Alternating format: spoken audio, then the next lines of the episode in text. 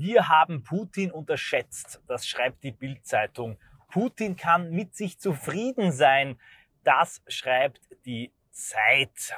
Die Erkenntnis dämmert, die Mainstream-Presse und wir, die Schwurbler, völkischen Extremisten, äh, Putin-Versteher und Corona-Leugner hatten wieder einmal recht.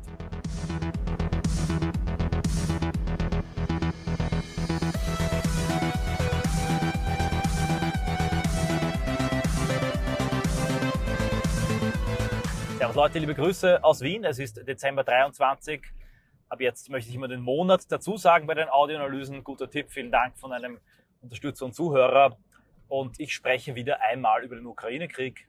Lange genug habe ich wenig dazu gesagt, weil auch wenig geschehen ist.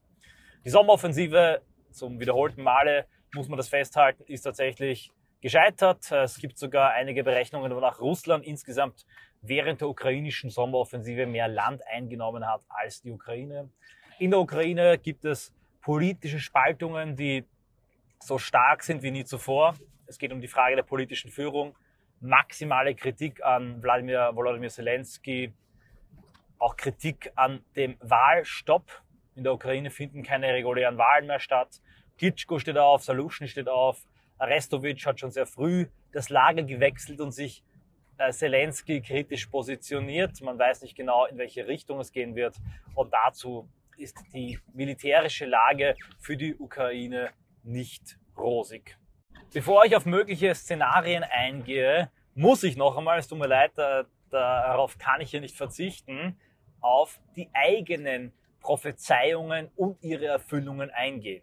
Oft wurde ich gefragt, wie ich denn glaube, dass der Ukraine-Krieg ausgehen würde.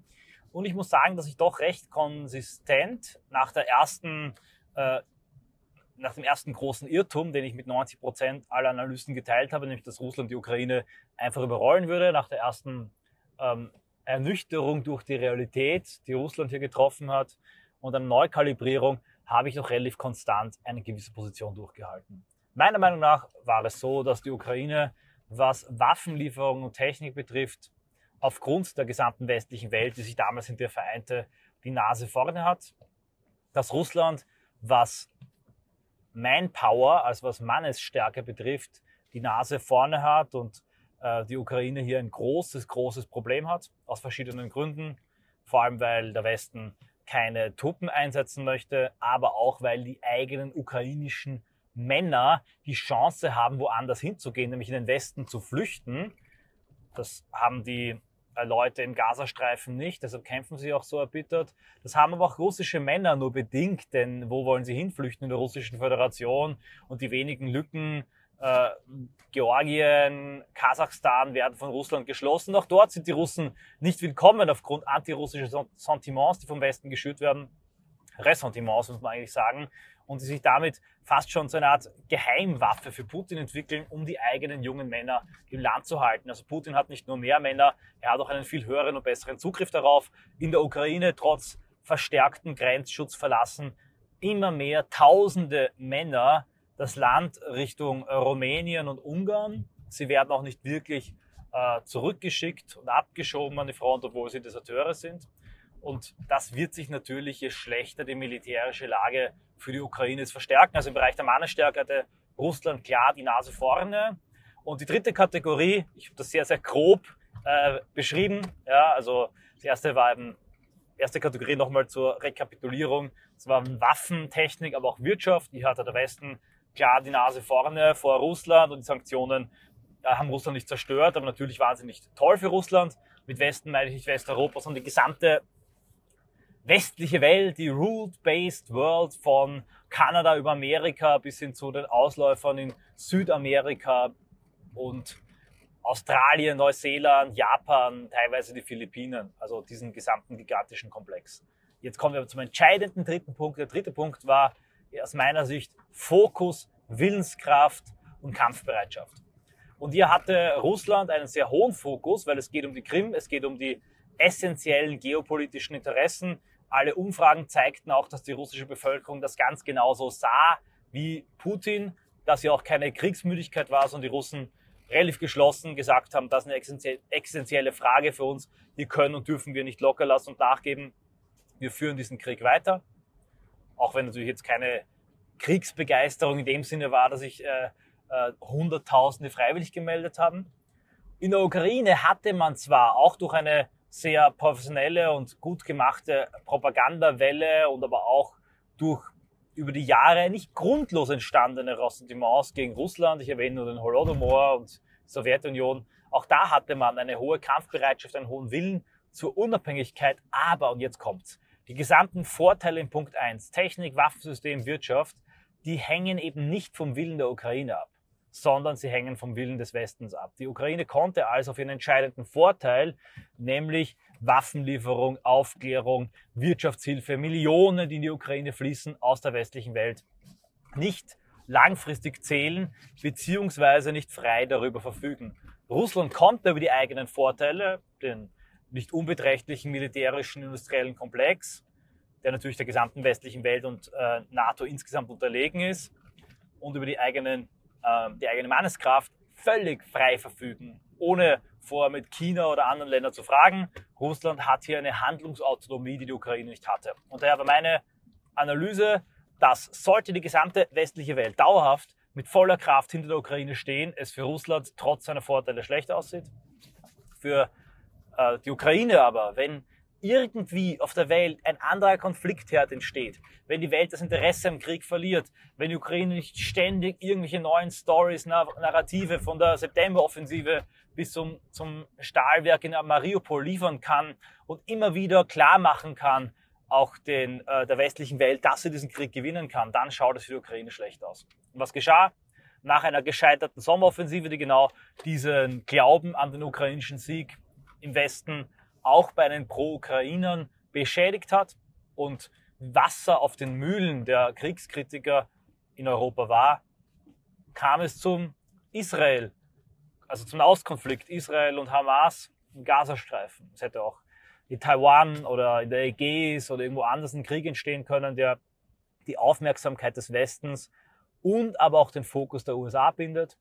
Und mittlerweile hat dieser Israel-Krieg den Ukraine-Krieg aus den Schlagzeilen verdrängt. Und wir wissen, wenn einmal etwas aus den Schlagzeilen verdrängt wurde, Stichwort Corona, dann tut es sich sehr, sehr schwer, wieder zentral zurückzukommen. Dann bleibt es im Randbereich, den Randsparten, den Randkategorien, dass dazu mittlerweile auch die wirtschaftlichen Konsequenzen von Ukraine-Krieg und Energiewende, die Inflation, die Armut, eine massenhafte Migrationskrise, gigantische Zahlen über zwei Millionen im Jahr 2022, das ihrige tun, um den Fokus zu binden. Auch das ist für die Ukraine natürlich katastrophal. Kann sich noch etwas ändern? Ja, möglich ist es. Wie der Fall Prigozhin gezeigt hat, können auch in Russland unerwartete plötzliche Dinge geschehen. Sag niemals nie und man kann diese Dinge sehr schwer extrapolieren. Aber so wie es jetzt aussieht, scheint es aus den drei genannten Faktoren auch so zu sein, dass Russland diesen Krieg gewinnen wird, diesen Krieg fortführen kann, solange sie wollen, bis sie in einer Lage sind, die aus ihrer Sicht optimal für Verhandlungen sind und dann der Ukraine auch einen Frieden aufnötigen kann, der für eine immer gespaltenere Ukraine schlimmer ist als alles, was sie vorher in den Jahren 21, 22 hätten erreichen können. Soweit meine derzeitige Einschätzung. Mir ist natürlich klar, dass Westen und Amerika die Ukraine weiter mit Waffen unterstützen werden blöd werden die Vereinigten Staaten von Amerika. Je länger der Konflikt andauert, desto mehr Geld verdienen sie und desto mehr können sie Russland ähm, abnutzen. Man darf auch nicht unterschätzen, für die USA ist der Krieg nicht nur äh, wirtschaftlich, Europa und Russland verbeißen sich ineinander zum Wohle der Vereinigten Staaten von Amerika, nicht nur militärisch. Russland wird hier abgearbeitet, Europa aber ebenso. Amerika wird immer bedeutsamer und wichtiger mit seiner intakten Armee, sondern auch strategisch und von der Aufklärung her ein, ein einziger äh, Festtag, denn die Amerikaner können live und fußfrei, ohne selber involviert oder auch nur bedroht zu sein, seit Monaten und Jahren ganz genau mit anschauen mit Drohnen und Satelliten, wie die Russen sich verhalten, wie die russische Armee funktioniert, wie die russische Logistik funktioniert, wie die Russen auf jenes Szenario und dieses Szenario reagieren und haben damit Informationen gesammelt, die die Russen in dieser Form nicht über die amerikanische Armee haben, weil die Russen sehen ja, wie die Ukrainer unter amerikanischer Führung agieren, aber die Amerikaner haben einen gigantischen Informationsvorteil. Was sie auch machen können, Battlefield 2023, sie können quasi auf diesem ukrainischen Schlachtfeld ein Waffensystem nach dem anderen genau in dem Augenblick und den Bedingungen testen, die sie wollen. Denn sie schicken der Ukraine mal dieses Waffensystem, mal jenes Waffensystem und dieses kasuistische, arbiträre, man schickt ihnen ein paar Raketen von dem, dann ein paar Typ Panzer von dem, ergibt meiner Meinung nach nur dann wirklich Sinn, wenn man das Ganze als einen zynischen Waffentest unter möglichst realen Kriegsbedingungen sieht. Dass die Ukraine das annimmt, ja, ist verständlich. Trotzdem aus dieser Sicht heraus ist es wirklich ziemlich zynisch. Wie lange die Ukraine diesen Krieg weiterführen wird, hängt also vor allem von ihrer inneren Stabilität und von ihrer eigenen Mannstärke ab. Solange sie weiterkämpfen wollen und können, werden die Vereinigten Staaten von Amerika ihnen noch weiter Waffen und Geld liefern. Halt gerade so viel, dass sie weitere Systeme testen können, Russland beschäftigt halten, aber die Lage nicht gänzlich eskalieren lassen. Dass ein Interesse der USA darin besteht, einen regionalen Atomkrieg loszutreten, sagt Rainer Rupp, ein Experte, was das betrifft. Das sollte ihm das Blut in den Adern gefrieren lassen. Tatsächlich wäre ein regionaler atomarer Konflikt zwischen Russland und Europa desaströs für Russland und Europa. Die Amerikaner werden aber nicht berührt und könnten sich dann China zuwenden. Ich persönlich sehe aber viele Dinge, die auch dagegen sprechen. Also im Moment, Gott sei Dank, ist es für mich kein realistisches Szenario, aber natürlich theoretisch kann es auch eintreten. Aber ich sehe halt einige Dinge, die dagegen sprechen. Und da bleiben, wenn dieser Krieg irgendwann sich totläuft und komplett eingefroren ist und Russland ihn noch nicht mehr fortsetzen möchte oder wie gesagt, in der Ukraine aufgrund von politischer Instabilität oder ausbleibender Manneskraft der Krieg nicht fortgeführt werden kann. Drei mögliche Modelle. Das Israel-Modell, das Deutschland-Modell und das Korea-Modell. Was bedeuten Modelle? Ich werde sie in der Endphase dieser Audioanalyse kurz durchgehen. Das Israel-Modell würde besagen, dass die Ukraine zu einer Art Israel im Nahen Osten wird, sprich die Ukraine ist blockfrei, äh, tritt nicht in der NATO bei, bekommt dafür aber Sicherheitsgarantien der Vereinigten Staaten von Amerika. Es gibt amerikanische Truppenbasen, vielleicht sogar eine illegale und nicht offiziell registrierte atomare Aufrüstung, wie das in Israel auch stattgefunden hat. Und damit hätten die Amerikaner ähnlich wie mit dem Brückenkopf im ähm, Nahen Osten einen Brückenkopf in Europa und könnten ähnlich wie das mit Israel auch getan wird, mit dem Brückenkopf der Ukraine die Region Europa, Russland in einer ständigen Unruhe halten, wenn sie das wollen. Dagegen das Deutschland-Modell, und wie gesagt, diese ganzen Modelle sind vor allem von der westlichen Presse vorgeschlagen. Wie die Gebiete genau aufgeteilt werden, kann man jetzt noch nicht sagen. Klar ist aber, dass eben Russland auch einen beträchtlichen Teil im Osten ähm, unter Kontrolle halten wird. Im deutschen Modell wäre es aber so, dass nach einer Aufteilung die Westukraine der NATO beitreten würde, genau wie das mit Westdeutschland geschah nach dem Zweiten Weltkrieg. Hier hoffen dann Kommentatoren, übrigens beziehe ich mich hier auf äh, dieser Auflistung der Modelle auf den genialen Telegram-Kanal von Nikita Gerasimov, einem der besten Kriegskommentatoren. Im deutschen Modell hoffen Kommentatoren, dass diese Westukraine irgendwann auch wieder sich mit der Ostukraine vereinigen könnte unter westlichen Vorzeichen und dass sie vielleicht auch eine Art Ausstrahlungswirkung der liberalen NATO-Westukraine auf die im Osten gäbe. Klarerweise wäre ein NATO-Beitritt der Westukraine aber auch die ultimative Provokation Russlands. Das dritte Szenario, das Korea-Szenario, wäre das ungeordnete Szenario, wenn dieser Krieg noch weiter geht, bis die Ukraine einen Point of No Return überschritten hat, einen äh, Punkt ohne Wiederkehr und in diesem Punkt, ab dieser Überschreiten des Punktes auch keinerlei Verhandlungsmasse mehr hat, weil sie demografisch, politisch zusammengebrochen ist und nicht mehr in der Lage ist, diesen Krieg wirklich sinnvoll fortzuführen. In diesem Fall könnte es auch gar nicht zu einem Friedensschluss kommen, sondern zu einem Einfrieren der Grenzlinie, also einem ewigen eingefrorenen Konflikt, ähnlich wie äh, zwischen Nord- und Südkorea. Das allerdings würde durch jeden NATO-Beitritt und das würde auch eine ähm, Stationierung von US-Basen in der Ukraine maximal erschweren. Soweit drei mögliche Szenarien. Mittelfristig ist jedes Szenario für die Ukraine, für Europa und auch für Russland schlecht. Die Vereinigten Staaten von Amerika werden dafür Sorge tragen, dass auch wenn dieser Krieg einfriert oder wieder abebbt wie nach 2014, die wirtschaftlichen Sanktionen um jeden Preis aufrechterhalten werden müssen, dass in Europa vor allem über die baltischen Staaten, die jetzt verständlicherweise Sorge haben vor Russland nach diesen ultimativen geopolitischen Provokationen und Herausforderungen NATO-Beitritte, Waffenlieferungen, Kampfrhetorik, Diese Staaten werden dafür Sorge tragen, dass Amerika weiter großen Einfluss hat und dass jeder in Europa, der mit Russland wieder Wirtschaftsbeziehungen aufnehmen möchte, als ein Verräter und Verbrecher gilt. Russland muss sich damit logischerweise umorientieren zu China und zum globalen Süden und wird auf eine gewisse Art und Weise der Vorposten genau dieser BRICS-Staaten und der anti-amerikanischen Fraktion, während Westeuropa der Vorposten